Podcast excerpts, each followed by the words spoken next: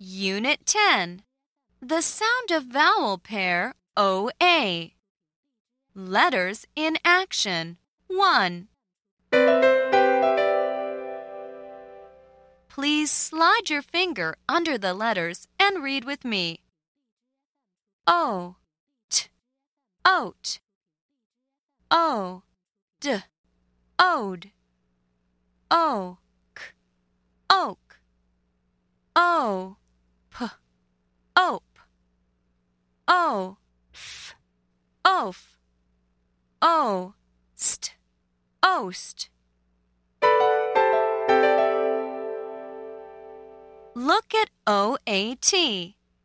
Say oat and read with me.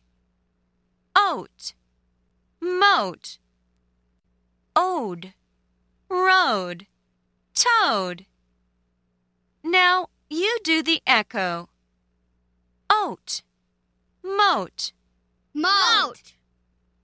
ode, road, Road.